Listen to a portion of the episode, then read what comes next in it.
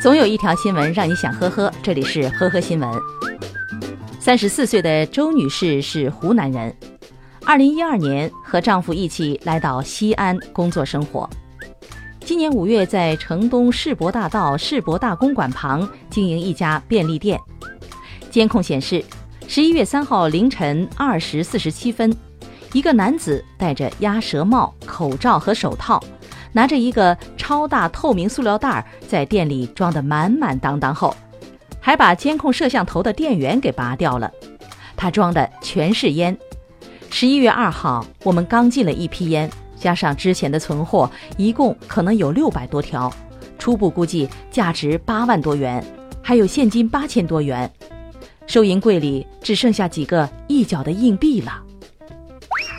十一月四号上午十二时许。周先生将丢失物品清单统计出来以后，交给了民警。记者看到清单上共五百九十七条烟，总金额八万七千一百三十三点一六元。华商报记者从公安浐灞生态区分局广运潭派出所获悉，民警正在对此事进行调查。十月二十九号，苏州警方公布的一段监控视频显示。一辆运输香菇的货车过收费站的时候，被扫描出怪异的人影。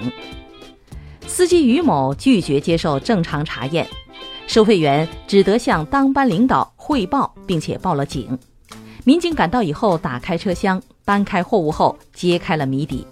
原来，司机把成箱的货物堆在了车厢外侧，而让副驾驶扶着箱子，是为了营造出满箱货物的感觉。好符合国家的优惠标准。于某运输香菇时中途送货后，因为余货的重量和空间不再符合优惠标准，无法免费通行，才出此下策。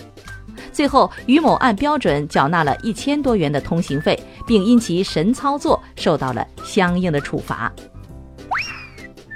张女士在西安东五路开了一家面馆儿。十一月二十一号晚上八点左右。一名经常光顾面馆的顾客借用了张女士的手机，要出门接个电话。出门前还把自己的宝马车钥匙存放在了店里。可是几个小时过去以后，这位顾客还是没有回来。随后，张女士用丈夫的手机登录了自己的支付宝，才发现账户里的两万六千多元钱被转走了。民警调查后，很快锁定了犯罪嫌疑人王某。十月二十二号，在咸阳将其抓获。目前，王某已经被西安公安新城分局东五路派出所依法刑事拘留。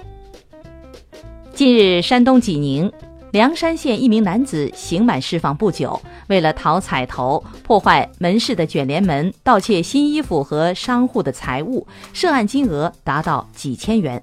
民警根据监控确认了他的身份。一位民警上班途中巧遇这名嫌疑人，将之抓获，并送他五进宫。